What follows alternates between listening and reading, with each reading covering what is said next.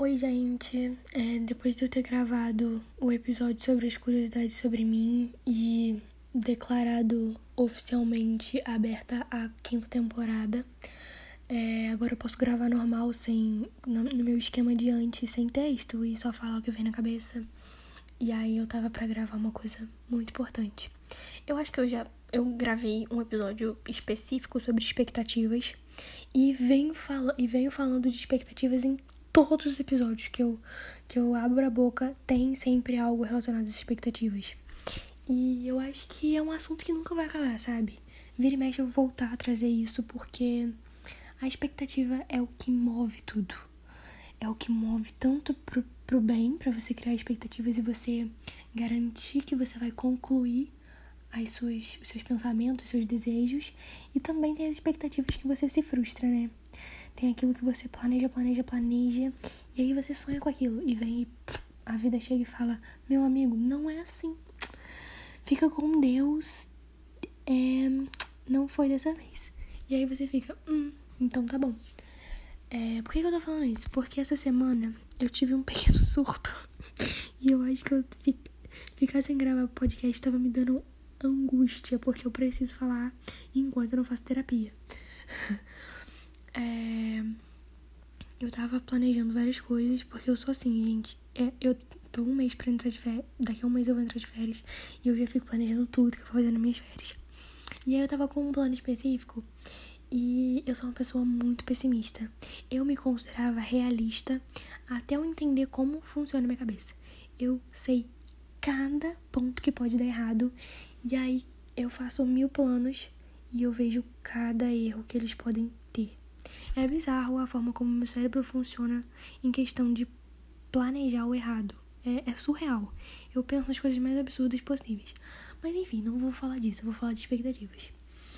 É, eu tava. tava pensando, né? Sobre essas coisas que eu planejei para as férias. E aí aconteceu uma coisa essa semana. Aconteceu não, vem acontecendo uma determinada coisa que tá me incomodando de uma forma. E aí eu fico assim, não. Isso não vai dar certo, né? Vai chegar no dia e vai dar merda. E não sei o que, não sei o que, não sei o que. E eu vou surtar. E meus planos vão por água abaixo. E, e aí eu fico pensando: será que eu tô me preparando pra, pra tipo, o pior? Ou eu só tô criando problema pra, pra sabe, pra criar mesmo, pra ter um problema e pra ter uma justificativa pra se der errado, eu ficar confortável com isso. Eu acho que as duas formas são mecanismos de defesa que eu tenho e não e é uma coisa que eu tenho sempre.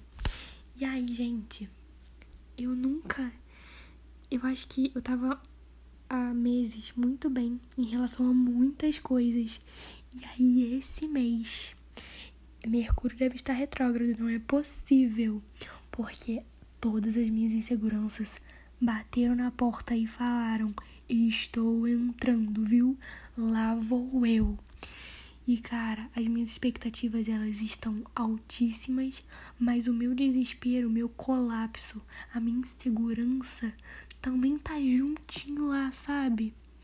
E eu acho que eu nem tenho uma reflexão, eu só queria comentar isso porque eu até tenho com quem falar, mas eu prefiro falar aqui porque parece que eu não tô falando para ninguém. E aí eu não preciso que vocês me respondam sobre isso. Então, eu acho que é mais fácil falar quando é assim. E aí eu só queria falar, né, que eu sou pessimista e que eu crio muitas expectativas e o quanto isso pode ser problemático. Eu acho que criar expectativa é muito bom quando sei lá, você tem uma perspectiva de, de futuro meio certa, sabe? Porque quando você tem a insegurança, quando você tem a dúvida, quando você tem a chance de dar algo errado, não crie expectativas. Eu sei que é inevitável, eu sei que, tipo, eu tô falando para você não respirar, porque a expectativa é tão involuntária quanto essa respiração. Mas é, eu não sei. Eu, nem, eu já me perdi do que eu tô falando. Criei muita expectativa nesse podcast e foi com um cocô. Então, desculpa, gente. Eu só precisava falar. Eu precisava me abrir. Porque até então eu não estou fazendo terapia. Mas eu vou começar, prometo. E aí é isso. Não sei mais o que falar, gente. Beijo.